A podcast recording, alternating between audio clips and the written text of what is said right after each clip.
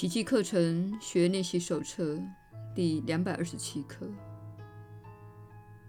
这是我解脱的神圣一刻。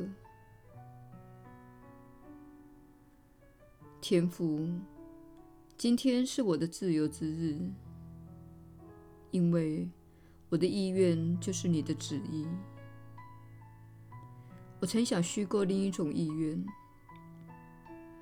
然而在你之外而想出之物根本就不存在。正因为我的想法是错的，而且我的幻觉丝毫影响不了我的实相，我才得以自由。此刻，我要放弃所有的幻象，把它们置于真相的脚下，从我的心中永远剔除。这是我解脱的神圣一刻。天父。我知道我的意愿离你的旨意原是一个。今天我们就这样欣然回归天堂了，也是我们从未真正离开过的地方。上主之子会在这一天放下他的梦境，上主之子会在这一天再度回归家园。摆脱一切罪恶，重拾神圣的本质。他的心灵终于恢复了原有的正念。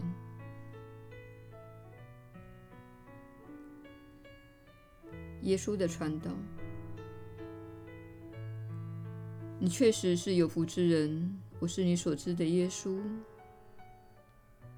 当你开始了解自己是如何因为追求偶像，而造成自己的痛苦，那些偶像就会变得比较不具吸引力的。当你明白是自己对他人的行为或某个情况的批判，导致自己痛苦不已，那么只要不再批判，就会再度获得平安。你会恢复心灵的平安。你开始看出。只有自己那愚蠢的愿望会导致痛苦。你正臣服一个更伟大的指引，这正是这些课程练习要引导你前往的方向。但是要做到这些是相当不容易的。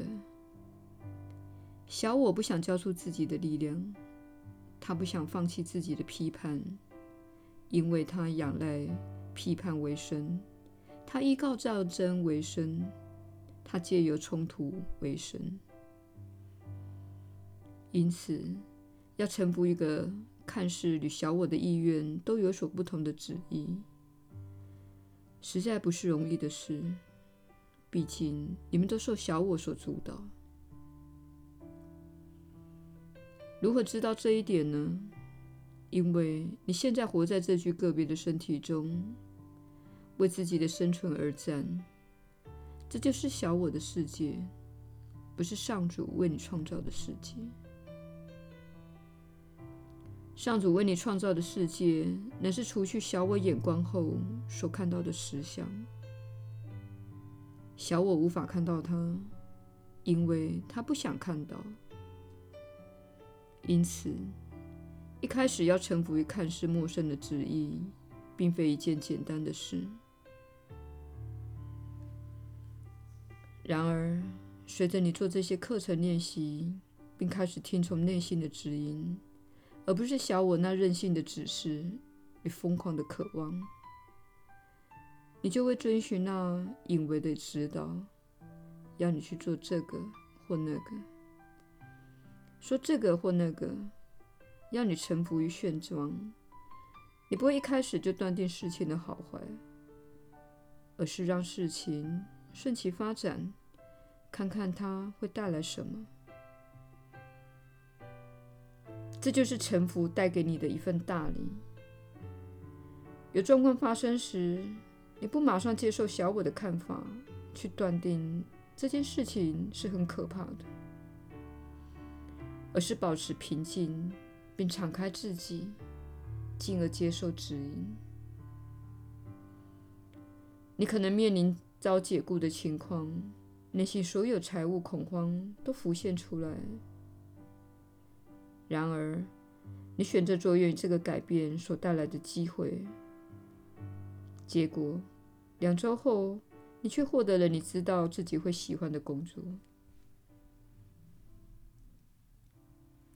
相反的，有小我主导这种情况时，你会陷入深度的恐惧和恐慌，因此马上接受自己得到的第一份工作。结果可能错失了更好的机会。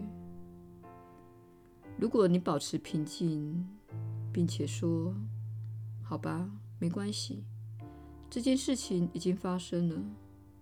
事实上，我一直说我不想继续在那里工作了。”